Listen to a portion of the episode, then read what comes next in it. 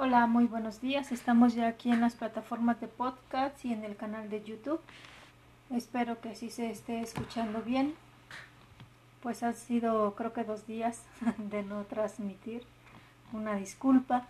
Como ya les he dicho, cuando no he podido transmitir es porque hay actividades en la comunidad que, que pues que no me lo permiten. El día de ayer concretamente estuve yo de retiro comunitario, entonces ya no pude transmitir. Em, pero aquí estamos. De todos modos, como hasta hoy les he dicho, el día que yo no transmita, por favor, ustedes métanse, ¿verdad? No, no dejen pasar de, de estar pues en intimidad con Dios, que Él es el que nos da la razón de vivir. Veo que están conectados en YouTube, ojalá que se esté escuchando bien. Si por algo no se escucha, ojalá que nos los puedan decir. Gracias. Vamos a compartir de la primera lectura, es de la carta del apóstol San Pablo a los Efesios, capítulo 3, versículo del 2 al 12. Hermanos, ¿han oído hablar de la distribución de la gracia de Dios que se me ha confiado en favor de ustedes? Por revelación se me dio a conocer este designio secreto que acabo de exponerles brevemente. Y al leer esto podrán darse cuenta del conocimiento que tengo del designio secreto de Dios realizado en Cristo. Este es un designio que no había sido manifestado a los hombres en otros tiempos, pero que ha sido revelado ahora por el Espíritu a sus santos apóstoles y profetas. Es decir, que por el Evangelio también los paganos son coherederos de la misma herencia, miembros del mismo cuerpo y partícipes de la misma promesa. Y yo he sido constituido servidor de este Evangelio, por un don gratuito de Dios que me ha sido concedido con toda la eficacia de su poder. A mí, el más insignificante de todos los fieles, se me ha dado la gracia de anunciar a los paganos la incalculable riqueza que hay en Cristo, y dar a conocer a todos cómo va cumpliéndose este designio de salvación, oculto desde el principio de los siglos en Dios, creador de todo. Él lo dispuso así, para que la multiforme sabiduría de Dios sea dada a conocer ahora, por medio de la Iglesia, a los espíritus celestiales, según el designio eterno realizado en Cristo Jesús nuestro Señor, por quien podemos acercarnos libres y confiadamente a Dios por medio de la fe en Cristo. Palabra de Dios. Te alabamos, Señor. Em, ¿Cuál es el designio de Dios manifestado a través de Pablo? La salvación, la salvación de todos. Y qué bonito es escuchar que la salvación es para todos. Mucho tiempo se anunciaba que solamente los que estábamos en la iglesia, ¿no? y concretamente la iglesia católica. Sin embargo, la salvación es para todos. Dios se entregó por todos. Depende de uno si quiere uno abrazar esa salvación. Pero Él se entregó por todos, Él murió por todos nosotros. Y fíjense que esta gracia de la fe, esta gracia de creer en esta salvación, realmente es una gracia. Alguna vez ya se los he comentado en podcast atrás, videos atrás de que no todos creen. Hace, ¿qué será? Como un mes, por ahí, como un mes o un poquito más atrás. Escuchaba yo una persona que decía abiertamente que pues cómo creer en ese Dios que los católicos, los cristianos presentan, si es un Dios flagelado, un Dios mm, un Dios fracasado, un Dios sufrido, que, que, a Él, lejos de, de, inspirarle fe, pues le inspiraba temor, le inspiraba como ese desdén, ¿no? De decir yo no me acerco, ¿no? Como, como un fracasado, como ese hombre que está ahí clavado en la cruz, me va a inspirar amor, me va a inspirar fortaleza, salvación. Y cuando lo escuché así como que me quedé así como pues sorprendida, ¿no? En primero porque es una persona que conozco. Y segunda porque pues era decir una verdad así a quemarropa, ¿no? O una verdad que, que para él es verdad. Y que a cuántas personas llegaría eso ese compartir. Y entonces, al pasar los días y hoy con esta lectura, eh, me venía nuevamente a la mente, ¿no? Y me venía a la mente esa frase de Pablo, ¿no? Que dice, escándalo para los judíos. No me recuerdo bien la, la frase, ¿no? Pero parte, o sea, es un escándalo para los judíos y para los griegos, ¿no? O sea, ¿cómo creer en un Dios así?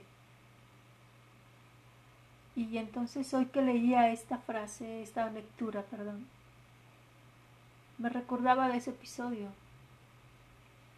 y me decía, en verdad la fe es una gracia, es un regalo, es un don. Dice, han oído hablar de la distribución de la gracia de Dios que se me ha confiado en favor de ustedes. O sea, a Él le fue dado creer, no nomás para Él, sino para que Él anunciara el Evangelio a otro. Por revelación se me dio a conocer este designio secreto que acabo de exponerles brevemente. Y al leer esto, podrán darse cuenta del conocimiento que tengo del designio secreto de Dios realizado en Cristo. ¿Y cuál es ese designio? Que todos crean, que todos se salven.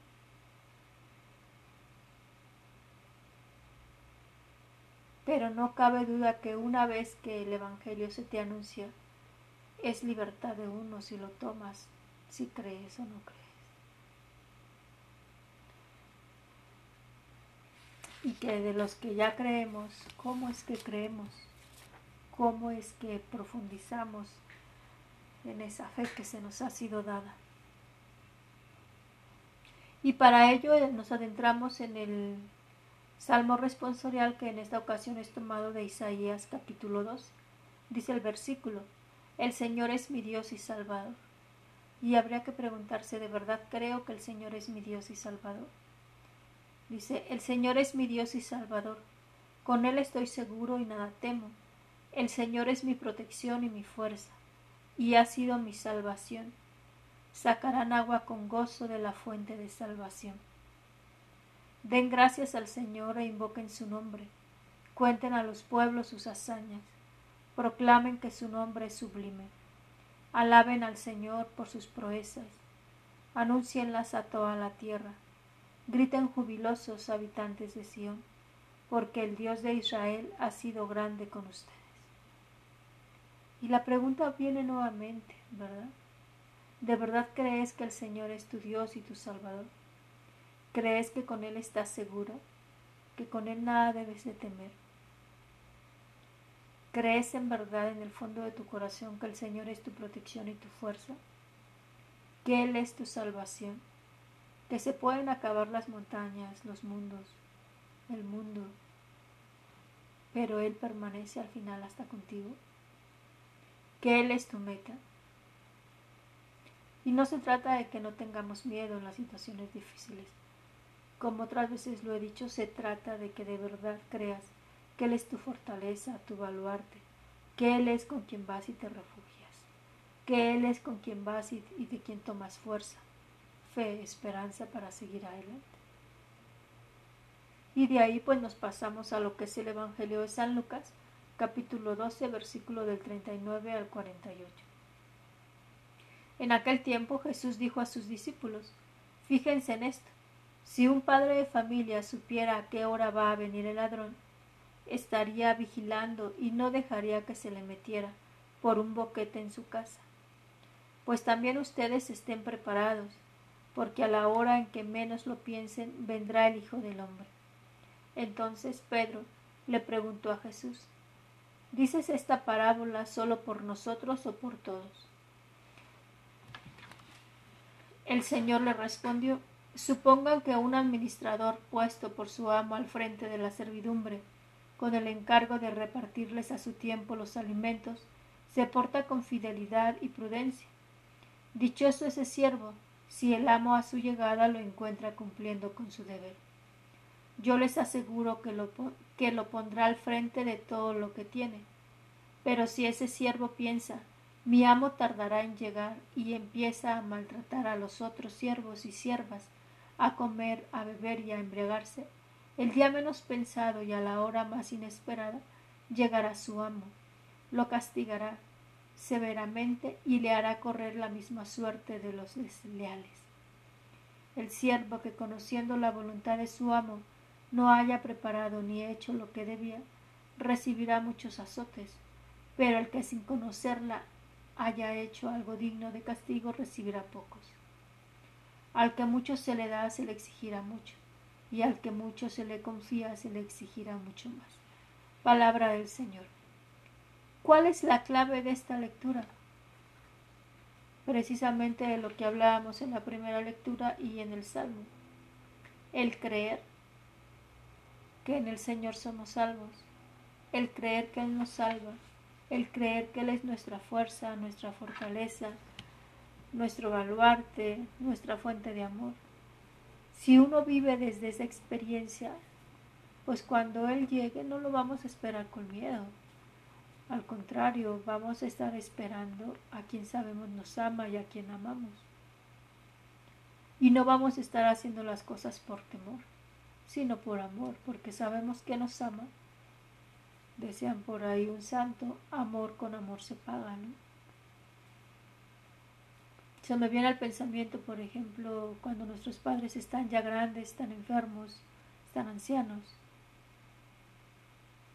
Si lo que tú recibiste fue amor, te va a salir solito dar amor.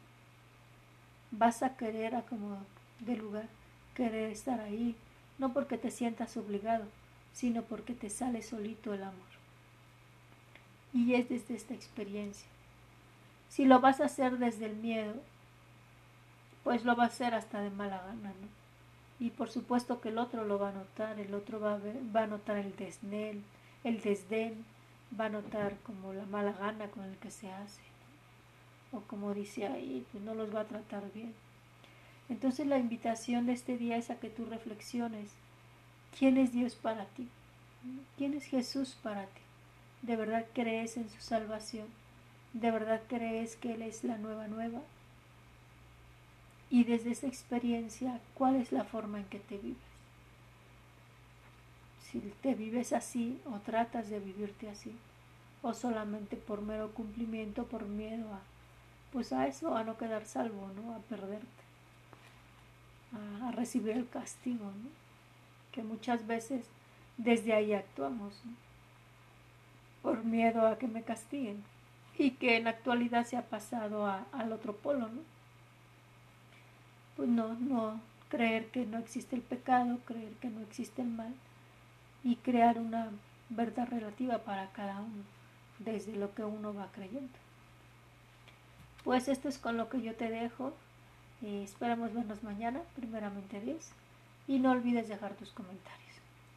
Tu hermana María Guadalupe Ortega Sánchez, religiosa de la Cruz. No olvides, eh, si conoces a alguien que está con inquietud vocacional, este, podemos acompañarla vocacionalmente para que descubra su vocación y en concreto nuestra vocación es la vida contemplativa, adoración eucarística y si alguien desea consagrar su vida al Señor, pues con mucho gusto estamos aquí para, para compartir, para apoyar. Hola Enrique, buenos días. Bueno, se está terminando podcast, permítanme por favor. Vamos.